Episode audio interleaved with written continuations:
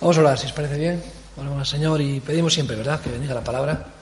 Señor, estamos en tus manos para todo y sobre todo queremos que tú me pongas, Señor, en tus manos para predicar la palabra, Señor. Que esta mañana tú nos hables, nos, nos enseñes, nos ilustres. Quita de, de mi vida, de mi mente, en este momento todo aquello que pueda estorbar para que pueda fluir tu palabra, Señor. En el nombre de Jesús. Amén, amén. Aleluya. Bueno, eh, hace la última vez que estuve aquí compartí sobre Ruth y sus nueras, ¿os, os acordáis? Hoy quería hablaros acerca de una oración y quizás sea la oración de las oraciones. Eh, cuando al Señor le preguntaron por la oración, Él enseñó el Padre Nuestro, ¿verdad? Y, pero hay una oración que creo que está, que está por encima, creo que está más que una oración es casi una, es una ley, ¿no? Y, y es la Shema. Y vamos a hablar un poquito acerca de esta oración que, que más que solo una oración es algo en lo que tenemos que tener, eh, meditar y, tener en nuestro, en nuestro corazón y en nuestra boca. La Shema es la oración que, une al pueblo de Israel. Cualquier hebreo, cualquier judío que tú le preguntes, porque ellos tienen muchas oraciones, tienen muchos ruegos, tienen muchas... Pero hay una oración que está por encima de todas, que es la Shema. Shema Israel. Shema en hebreo significa escuchar. Escucha Israel. Es, es esa oración. Eh, podemos ver que la palabra Shem, Shema, es, se está en muchos, en muchos eh, nombres, por ejemplo, en Ismael. La palabra también está en, Samuel, Shmuel. Y vemos que hay una intención de Dios para que el pueblo de, Dios, para que su pueblo le escuche. Y creo que es muy importante tener en cuenta esta oración, porque la oración no, se, no es una oración hacia Dios, sino casi que es una oración de Dios hacia nosotros. No es que Dios nos ore a nosotros, sino que es un mandato. Escucha Israel, escúchame, atiende, y vemos muchas veces en la Biblia, como en los Salmos también, hay muchos momentos en los que el, ser humano acude a Dios y le pide a Dios que le atienda, ¿no? Y vemos, atiende la voz de, tu, de mi clamor, ¿no? Vemos como en la desesperación clamamos a Dios pidiéndole que nos escuche, que nos atienda, como si él estuviera sordo, como si Dios nos, no, no, no, está, no estuviera prestando atención. Y, caemos mucho en esto también nosotros, ¿no? en, esa desesperación. No es que sea nada malo, acudir a Dios para que nos escuche. Pero eh, cuando nos ponemos en nuestro lugar, cuando entendemos quiénes somos y qué somos, somos una cosa pequeñita. Cuando tú te presentas delante de Dios, deberías estar más atento a lo que Él tiene que decir que a lo que tú tienes que hablar. Y creo que es más importante lo que Dios tenga que decir en una conversación a lo que nosotros tenemos que decirle a Él. Primero porque Él es Dios, y segundo, porque Él ya sabe lo que nosotros vamos a decir. Él conoce nuestras intimidades, nos conoce nuestro corazón, Él sabe lo que va a salir. Dice que de, lo que abunda en el corazón habla la boca. Como Él pesa los corazones, Él sabe lo que va a salir por nuestra boca. Si en nuestro corazón hay amargura, va a salir queja por nuestra boca. Si en nuestro corazón hay rencor, hay heridas, hay dolor, por nuestra boca va a salir palabras punzantes, palabras hirientes. La Biblia habla de que la lengua es algo muy difícil de controlar. Es una cosa, dice que es una cosa pequeña, pero igual que un timón, un timón de un barco es algo pequeño, maneja un gran navío. Y esa es la lengua, ¿no? Qué difícil es de mantenerla pequeña, pero tan, tan peligrosa. Y varón perfecto, dice la palabra, es el que controla su lengua. ¿Y podemos decir que somos perfectos? Solo Jesucristo es perfecto. Amén. Él es varón perfecto. Él sí que controlaba su lengua y controlaba sus palabras y nunca tuvo una palabra de más ni una de menos. Esto es importante. Porque podemos ser muy callados, pero también pecar por, por estar callado. Porque la palabra dice que aquello que te venga a la mano de hacer, hazlo. Y si tienes que dar una palabra en un momento dado y no lo das, posiblemente también estés pecando. Y Dios te dice que ores y tenemos que orar. Pero la oración es una conversación. En la educación católico-cristiana nos han enseñado a recitar eh, oraciones preconcebidas en las que nosotros soltamos una retalía de palabras que se unen entre ellas, que suenan bien o que las tenemos memorizadas y las lanzamos. Lo hacen todas las religiones, todas las religiones lo hacen. Y nosotros hemos heredado pues, del catolicismo, del cristianismo y del judaísmo esta, esta herencia religiosa de memorizar oraciones para repartirlas como si fueran pues de estos, estos chakras, ¿no? estos mantras, perdón, chakras no, mantras, mantras, que son como que el pensamiento positivo es de que si repites algo positivo muchas veces al final te va a pasar algo bueno. Es una superstición, ¿no? Son, son conceptos de decir, no, hay que ser positivo porque el positivismo es el que te va a sacar de la situación en la que estás. Hay que tener gozo, que es diferente al positivismo. El positivismo es, es una engañifa, ¿no? Es engañarte a ti mismo pensando en que algo va a salir bien y te va a salir bien solamente por el hecho de que tú creas que va a salir bien. Y eso no es fe. Eso no es fe. Eso es autoconvencerte o autoengañarte de las cosas que están a tu alrededor y las vas a transformar en algo que a ti te conviene. Por ejemplo, Está muy de moda que los políticos transformen la realidad. Ellos la transforman constantemente. Se llama una distorsión de la realidad. Hay personas, líderes, se da mucho en la empresa. Dicen que el creador de Apple, Steve Jobs, tenía una, personalidad tan magnética, una personalidad tan vibrante. El tío era, tenía tanta, tanto carácter que generaba una distorsión de la realidad a su alrededor. Él te decía que esto era blanco y es que él te decía que era blanco y convencía a todo el mundo de que algo que no era es. Y esa mentalidad de, convencimiento conseguía que la gente, por esfuerzo, por sacrificio, por fuerza de voluntad, consiguiera objetivos. Pero es manipulación. Es una manipulación que también lo utilizan muchas sectas, muchos cultos, lo utilizan muchas personas dentro de la iglesia, con ese magnetismo que caracteriza al líder, al emprendedor. Y entonces todo gira alrededor del líder. Y ese líder, ese, pastor, esa persona, tiene un magnetismo, tiene una personalidad, tiene un carácter muy fuerte y entonces contagia a los demás. Está claro que el que es líder tiene que arrastrar, tiene que tener carácter, tiene que tener fuerza y firmeza y fe para poder también ser ejemplo y que los demás puedan seguir. Pablo decía, sed imitadores de mí como yo soy imitadores de Cristo. Pero en la medida en la que Pablo era imitaba a Cristo, los demás debían imitarle a él. No porque Pablo fuera Pablo, sino porque Pablo se parecía a Cristo. En realidad estaba, teníamos que imitar a Cristo, no a los hombres. ¿Me, seguís? Entonces, ¿está bien tener referencias? ¿Está bien tener personas que te, te sientes una afinidad, personas que pueden ser un ejemplo para ti? Pero en la medida que esas personas se parecen a Cristo, nosotros tenemos que buscar parecernos a Cristo. ¿Amén? En la oración pasa lo mismo. Nadie puede estar entre medias entre, tú y Dios, salvo Cristo. Y la religión ha querido ser intermediaria, por medio de fórmulas, por medio de curas, confesores, de personas que son intermediarias entre Dios y los hombres. Y solamente Jesucristo es nuestro intermediario. Entonces, no nos dejemos, hermanos, engañar por el positivismo, un mensaje engañoso, sentimental, que nos agrada. No dejemos que la realidad se distorsione. Ahora eh, estamos viviendo una sociedad en la que todo lo que se nos muestra es a través de una pantalla. Teléfonos, las tabletas, las televisiones. Y a través de esas pantallas hay unos filtros que llegan a ti. La información, las cosas que tú ves en las redes sociales, están filtradas para ti. De tal manera que ¿qué significa esto? Que te muestran lo que tú, lo que ellos creen que tú quieres ver. Estás viendo el mundo a través de unos, de, unos filtros, de unas gafas. No estás viendo la realidad, estás viendo lo que otros están diciendo que es la realidad. De tal manera que eh, vivimos lo que se llama en una caja de resonancia en el que vemos aquellas cosas con las que estamos de acuerdo. Imagínate que yo pues me gusta mucho el, equipo de baloncesto de no sé qué.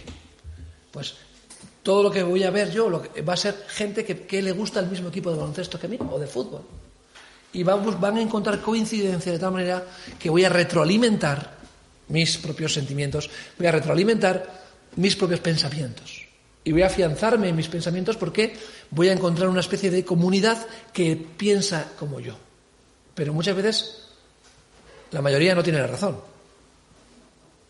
Por muchas, por muchas personas que crean lo mismo que tú, no significa que tengas razón. Y vemos lo que está pasando hoy en el mundo. Como la gente es engañada en masa.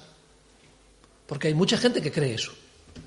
Y como piensa lo mismo que tú, pues te retroalimentas. ¿A dónde voy con todo esto, hermanos? Es que quiero que entendáis que lo que nosotros pensemos no es tan importante. Lo que nosotros nos creamos no es decisivo para el destino de nuestro viaje, sino lo que Dios piensa y lo que Dios cree y lo que Dios establece. De tal manera que tenemos que, no sé si existe esa palabra, ensimismarse, desesmismarse, no sé si existe la palabra, no estemos tan ensimismados.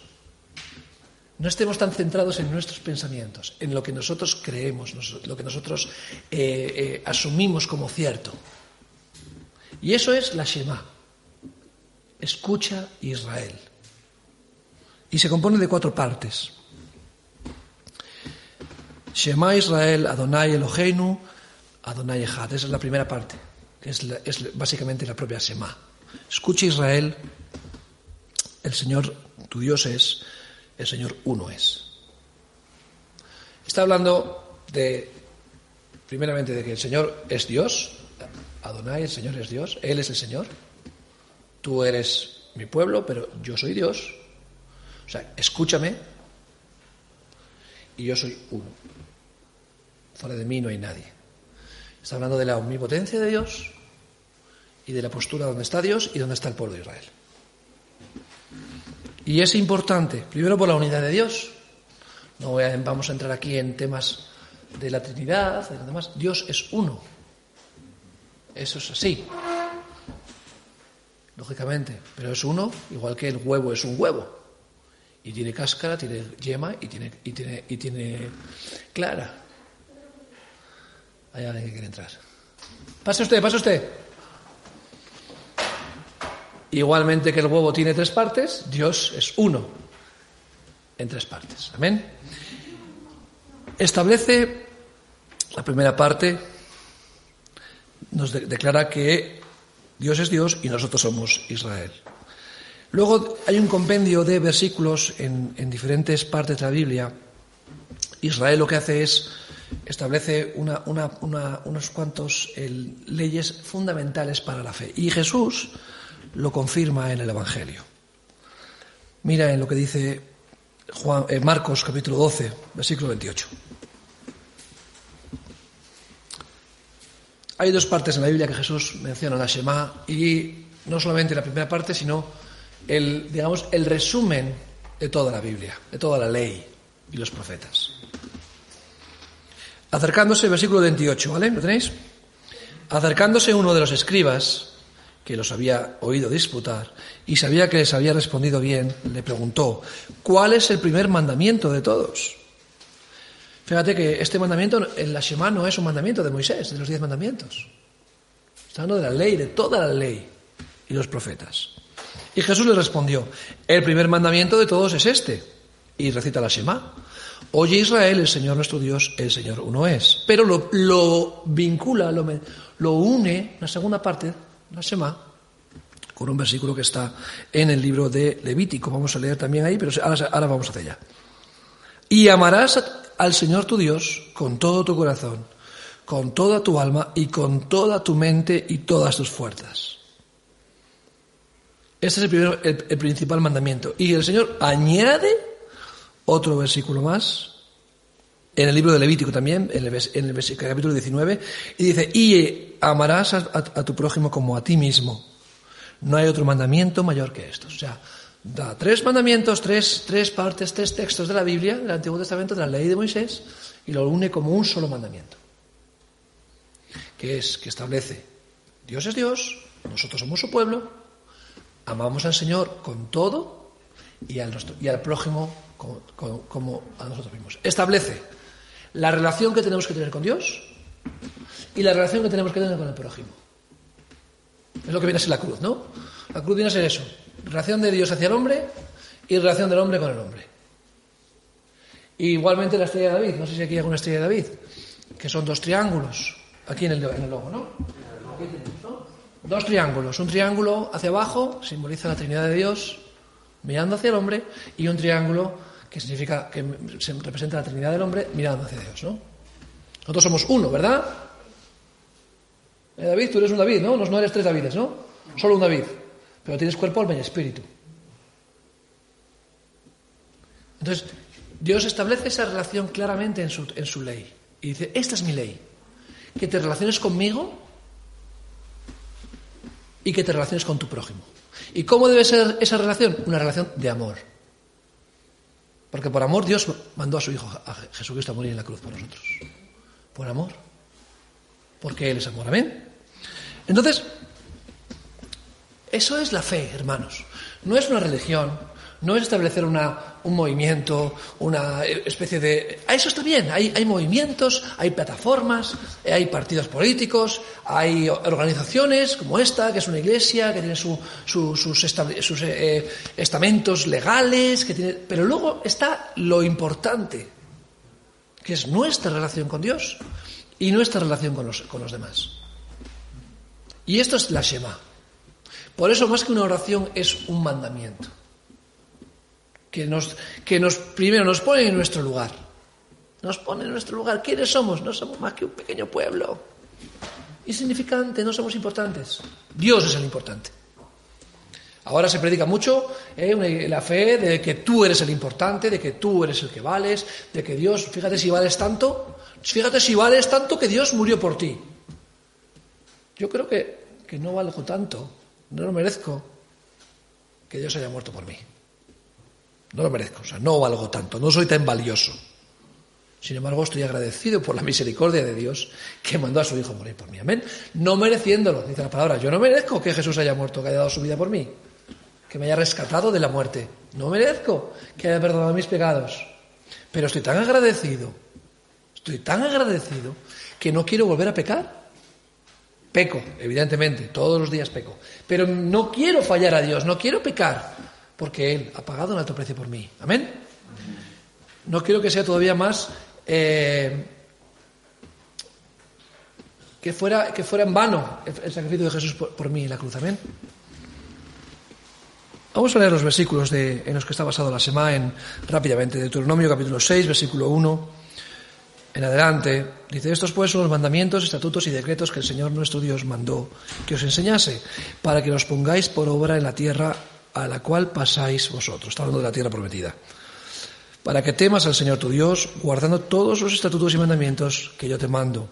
Tú, tu hijo, el hijo de tu hijo, todos los días de tu vida, para que tus días sean prolongados. ¿Ves? Siempre hay un propósito. Te llevo a la tierra prometida para que sirvas a Dios, para que obedezcas. Tú, tus hijos, los hijos de tus hijos, siempre por tres generaciones y más y más. Todos los días de tu vida. O sea, no es el domingo, no es, bueno, el día del Señor, ¿verdad? Y los demás son mis días. Eh, seis son mis días y el domingo el séptimo es el día del Señor. Pues creo que vamos en desventaja. Estamos viviendo una vida muy egoísta y no estamos sirviendo a Dios. Todos los días de tu vida. No hay un día del Señor. No existe un día del Señor. Todo es del Señor. ¿Cómo que el día del Señor? No, me no. En la Biblia se establece el Shabbat como día de reposo y Jesús mismo dice, no está hecho el Shabbat, el hombre para el Shabbat, sino el Shabbat para el hombre. El Shabbat, el día de reposo, está hecho para que el hombre descanse de sus obras.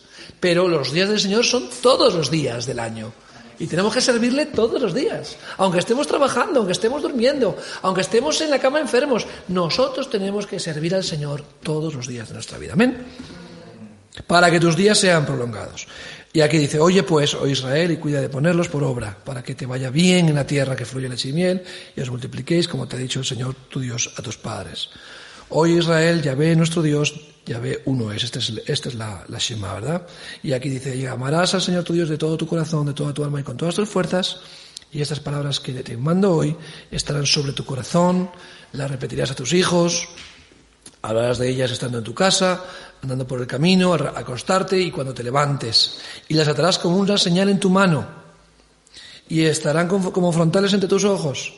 Y las escribirás en los postes de tu casa y en, tus puertas. Bueno, literalmente en Israel los judíos hacen esto. Cuando oran, atan a su brazo una correa de cuero, este fillín, con un pequeño cajita donde están escritas estos versículos. Se atan a la frente una, cosita de cuero también con los versículos y en las puertas de las casas, en todas las puertas está puesto las, en lo que se llama la mesusa, que es donde está escrito estos textos, de una forma literal. Lógicamente, aquí está hablando más hacia el corazón. Está bien poner el mesusa, está bien, pero está hablando al corazón del hombre, diciendo, oye, medita, come estas palabras. Hay un, texto en, el profeta, en, uno de los profetas, que dice que coja el rollo y lo coma. ¿no? Jesús se compara con un cordero y en la Pascua se comía el cordero. Estamos hablando de que también la palabra habla del pan de vida, que es la palabra de Dios, hay que comerla, tenemos que digerir la palabra de Dios y tenemos que hacerla nuestra, asimilarla en nuestro corazón. Más importante eso que toda la apariencia y todo el aspecto externo. Amén. ¿Estoy de acuerdo? Que atemos a estas palabras a nuestro corazón. Amén. La segunda parte de, la semana podríamos decir que nos iremos al Levítico 19, versículo 17 y versículo 18. Está hablando de la relación entre los hombres.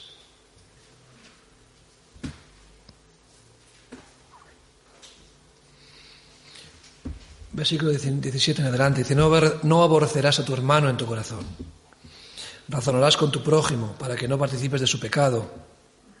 No te vengarás ni guardarás rencor a, los hijos de tu pueblo, sino amarás a tu prójimo como a ti mismo. Yo ya ve. Amén. Está, está estableciendo la relación entre el hombre y el hombre. Porque claro, ¿de qué sirve que tú digas que amas a Dios si no amas a tu prójimo? No vale. ¿Para qué me dices que eres cristiano si luego tratas mal a tu esposa o tratas mal a tu esposo? O faltas el respeto a tus hijos. O eres una persona que no cuidas a los mayores, no respetas a los demás. ¿De qué me sirve que me digas que eres cristiano si luego no se refleja en el trato con los demás? Y es más importante el trato con los demás que con nosotros mismos. Porque no se trata de nosotros. Otra vez vuelvo al principio. No se trata de nosotros. Nosotros no somos los importantes.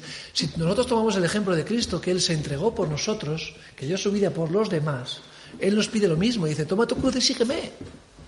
El ejemplo a, seguir es Jesucristo. Y Él dijo, no, tú no eres lo importante, sino que a través de ti se pueden hacer grandes cosas. Cuando tú tienes que renunciar a lo tuyo, porque Dios se va a ocupar de ti. Tú ocúpate de los demás. Y es lo que te dice el Señor. Ocúpate de los demás porque de ti ya me ocupo yo. Y eso es la fe. Y es maravilloso pensar así. Confiar en Dios a tal punto de decir, yo no me preocupo por mí mismo, sino que Dios se preocupa por mí. Yo prefiero que Él esté preocupándose por mí que no que yo preocuparme por mí mismo. Porque muchas veces yo no sé lo que me conviene. Muchas veces yo no sé lo que necesito. Sí sé lo que quiero, lo que anhelo, lo que mi carne y mis deseos carnales quieren, pero, como decía Pablo, dice, todo me es lícito, pero no todo me conviene. Incluso muchas veces, aunque tenemos deseos buenos, no es lo que Dios quiere para nosotros. Tenemos buenas intenciones, pero no tenemos el Espíritu de Dios que nos dice cómo debemos actuar y actuamos en la carne, por sentimientos, por emociones. Y bien, no está mal, a veces no pasa nada que actuemos en, pero tenemos que ir afinando para obrar según el Espíritu Santo. Amén. Para eso Jesús dijo, yo me voy y os dejo al consolador.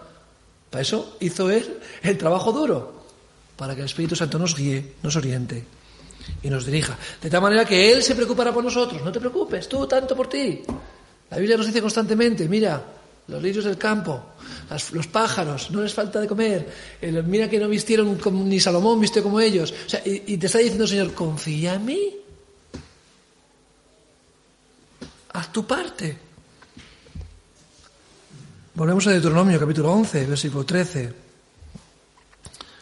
Y habla, eh, también eh, como parte de, la Semá, también habla de las consecuencias de confiar en Dios. Las consecuencias de escuchar su voz. ¿Qué es confiar en Dios? Es escuchar, poner oído atento a, a sus mandamientos. No es oír y ya está, pasar página. Vienes al culto, oyes la palabra, pero según sales por la puerta se te ha olvidado ni la mitad de lo que ha predicado el pastor. Es atender a su palabra, es escucharla, hacer la rema en tu vida, es comer la palabra, es digerir los mandamientos. Si obedeciereis cuidadosamente a mis mandamientos, versículo 13, que yo os prescribo hoy, amando al Señor vuestro Dios, ¿ves? Sirviéndoles con todo vuestro corazón y con toda vuestra alma Servir a Dios es lo importante. Yo daré la lluvia de vuestra tierra a su tiempo. Yo a temprana y a tardía, y recogerás tu grano, tu vino y tu aceite. Está hablando, por supuesto, el grano que es el pan, la palabra de Dios, el vino que es el gozo de la salvación y el aceite que es la unción del Espíritu Santo. Siempre que se habla la palabra, grano, la harina, el pan, el vino y el aceite. Amén. El vino representa el gozo, alegría. Dios nos salvó. Somos salvos. Hay que celebrarlo. El aceite, por supuesto, representa la, unción. Y el grano es la palabra de Dios, el pan. El grano es molido, como Cristo fue molido por nuestros pecados. Amén. Tenemos que hacer caso a la palabra de Dios, oírla. Y bueno, al principio, más importante lo que Él tiene que decirnos de lo que nosotros tenemos que decir.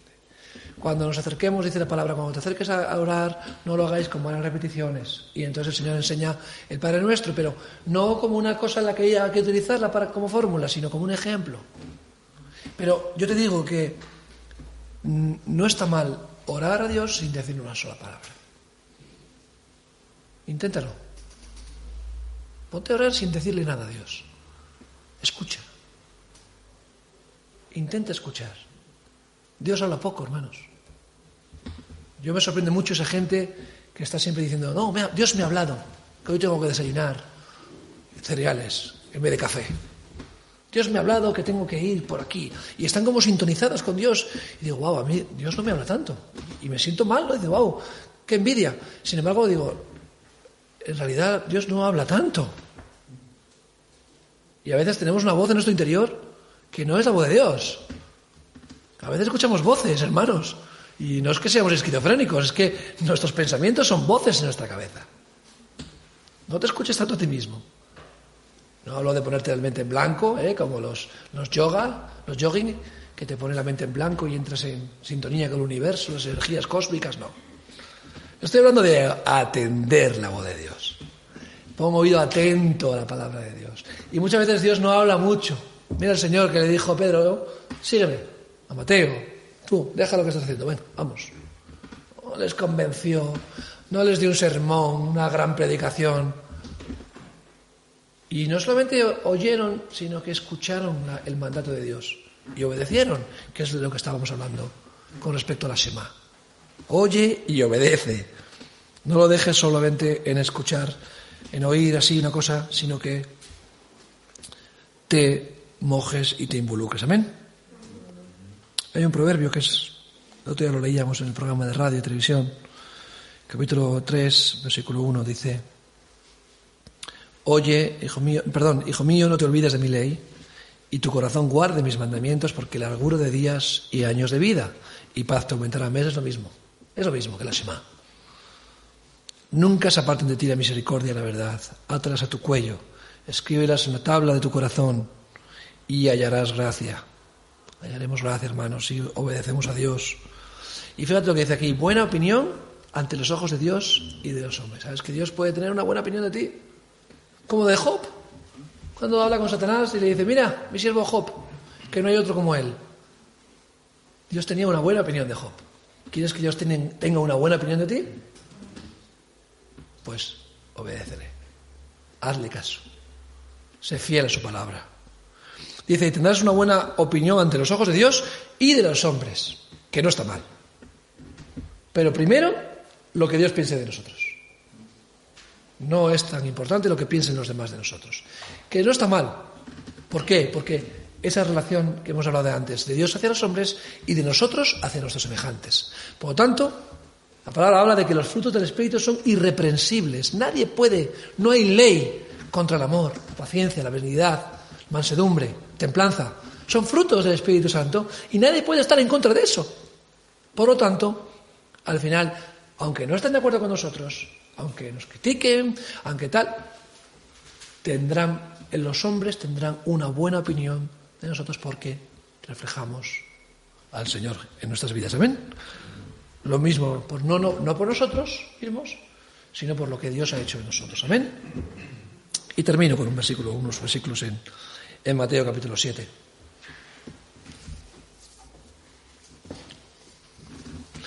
Y, y, aquí lo mismo, el Señor está hablando de que es más importante oír que hablar. Por eso no me gusta predicar mucho, mucho tiempo, porque sé que a veces las palabras se las lleva el viento, pero me gusta dejaros una idea, un concepto, dejaros algo en lo que pensar, en lo que meditar. ¿Eh? Sabéis que las vacas rumian, ¿no? Hay muchos animales rumiantes, ¿no?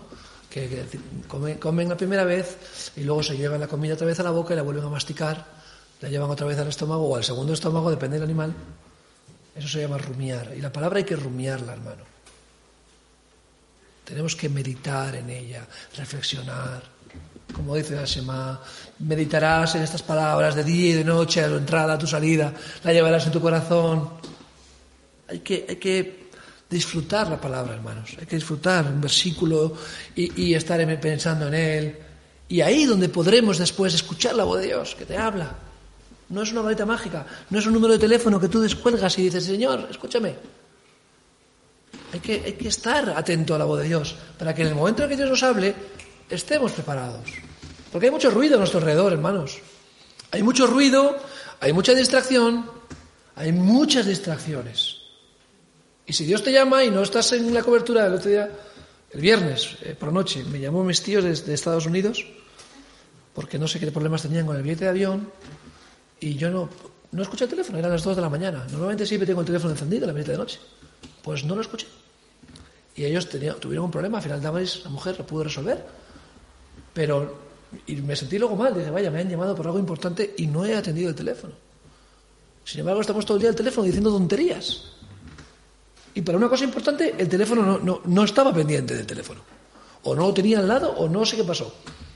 Pues con Dios nos pasa lo mismo. Estamos todo el día diciéndole tonterías a Dios, pidiéndole cosas insignificantes, como que bendiga los alimentos, que está bien, pero ya lo hacemos con una forma mecánica, sin fe. Y cuando Dios tiene algo importante que decirnos, nosotros estamos en otras cosas. Estoy pensando en la letra del piso, estoy pensando en qué me voy a poner esta noche, o estoy pensando en no sé qué, o estoy pensando en mis, angustias, mis preocupaciones, o mi enfermedad, y no estamos atentos a la voz de Dios.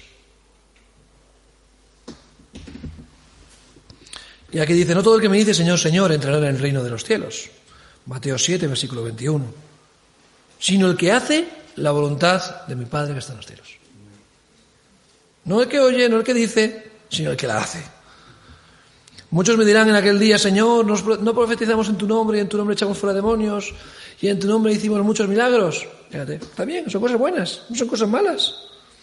Y entonces les declaré, nunca os conocí, apartados de mí, hacedores de maldad. Y no porque hayan hecho algo malo, sino porque no hicieron lo bueno. Al que, lo vuelvo a repetir, al que le viene la oportunidad de hacerlo y no lo va a es con todo por pecado. Entonces, no es tanto lo que tú hagas, sino lo que no haces también te puede definir. Si tú no obedeces a Dios, no haces su voluntad, estás pecando igualmente. Cualquiera que, pues, que oye estas palabras, esto es otro, en la Biblia eso lo separa, ¿no? No sé si tu Biblia viene separado del párrafo, pero Jesús viene de, viene de ahí de atrás. Oye, el que oye mis palabras, el que esté atento a lo que acabo de decir, y las hace, o sea, cumplimos con la voluntad de Dios, le compararé a un hombre prudente, que edificó su casa sobre la roca. Descendió la lluvia, vinieron ríos y soplaron vientos y golpearon contra aquella casa y no cayó porque estaba fundada sobre la roca, que es Cristo. Amén. Está diciendo, oye, cualquiera que me obedece, que realmente oye mi palabra y la y cumple, a este le llamaré hombre sensato o mujer sensata. Y dice después, cualquiera que me oye, que me oye y no las hace, ¿ves? El que oye pero no escucha. ¿No? Nos pasa, sobre todo a los hombres nos pasa mucho, ¿no? ¿Qué frecuencia tiene la voz de la mujer, verdad? Que la oímos pero no la escuchamos, ¿eh? Es como una voz con eco. Estamos nosotros en nuestros pensamientos y... O como el, el, lloro de un niño, ¿no? Ya de nuestros hijos, muchas veces ya dejamos de escucharlo, ¿no? Pero no, oye, que está llorando. Las mujeres no, las mujeres tenéis muy afinado ese instinto. Y vamos, escucháis el lloro de un niño desde el otro lado de la casa, ¿verdad? Qué selectivos somos cuando queremos, ¿eh? Escuchamos lo que nos interesa y lo que nos conviene. Lo que no nos interesa, no lo escuchamos. Somos muy selectivos. Pues con la palabra de Dios viene igual. Nos gustan algunos versículos, otros no tanto. Cualquiera que oye esas palabras, o sea, aquellos que escuchan la voluntad de Dios y no, no obedece, le compararé a un hombre insensato, que edificó su casa sobre la arena y descendió lluvia y vinieron ríos sobre los vientos y vinieron con ímpetu contra aquella casa. Dice que cayó y fue grande su ruina. Hermanos, hay muchas personas que están en la ruina espiritual, que su casa es un desastre, que, la, que su vida es un desastre, porque oyen la voz de Dios pero no la obedecen. Saben lo que tienen que hacer, pero no lo hacen. Y yo creo que es peor que no saberlo. Por lo menos el que no sabe puede decir, no, yo no lo sabía. Pero el que lo sabe y no lo hace, ese tiene doble pecado. Doble pecado. Porque aun sabiendo lo que tiene que hacer, no lo hace. Hermanos, nosotros como hijos de Dios, como cristianos, muchas veces tenemos doble pecado. Porque sabemos lo que tenemos que hacer, pero no lo hacemos. Y esa es la Shema, hermanos. Escúchame, te dice el Señor. Escúchame, que lo que yo tengo que decirte es más importante. Atiende a mi voz. Inclina mí. Hay muchos versículos que dicen, inclina a mí tu oído. Creeríamos que Dios está arriba, ¿verdad? Entonces tenemos que inclinarnos para arriba. Todo lo contrario, inclina, humíllate. Para acceder al Señor hay que humillarse. No hay que ir con la barbilla alta a la presencia de Dios. Veíamos una película de, la cultura japonesa, ¿no? Y salía el emperador japonés. Y estaba todo el mundo a tierra, con el rostro a tierra. Nadie podía mirarle los ojos al emperador. Le cortaba la cabeza. Era una osadía, una falta de respeto. Un símbolo de, de soberbia, de altivez, de orgullo, ¿verdad? Pues con el Señor pasa lo mismo. Tú entras a la presencia del Señor. Tú eres lo más insignificante. Tienes que presentarte de la forma más humilde, más devota, con, con reconociendo que, que, no eres nada y que tienes la misericordia y la gracia de poder entrar a su presencia. Por lo tanto, inclínate significa pon tu rostro a tierra. Ponte de rodillas cuando ores, en tu intimidad. Decía Denzel Washington que siempre por las noches esconde las zapatillas de andar por casa debajo de la cama Así que por la, por la mañana lo primero que hace levantarse es ponerse de rodillas para cogerlas de debajo de la cama. Y ya tengo una excusa para ponerme de rodillas. Y de ya que estoy en esa postura, ya me pongo y aprovecho y oro. Amén. Esa, debe, esa es la semana, hermanos. Esa es la oración. Ese es el mandamiento. Escucha que Dios es tu Dios, Señor es tu Dios. Obedécele y ama a tu prójimo como a ti mismo. Amén. Establece Dios en esta manera la relación que quiere tener con nosotros y la relación que quiere Dios tener con nosotros. Vamos a orar.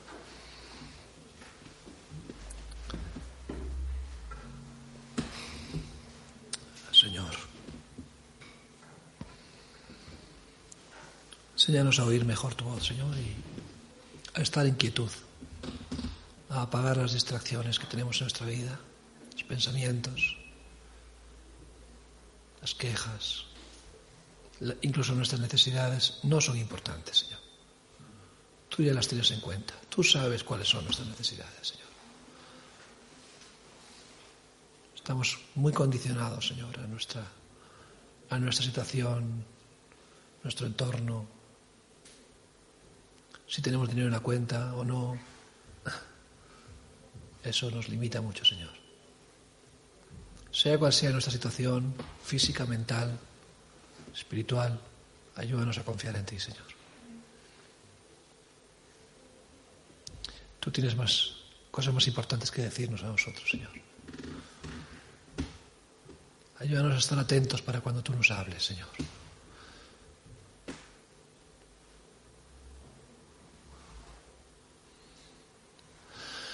Enséñanos a distinguir tu voz de entre el resto de voces, Señor, que hay a nuestro alrededor.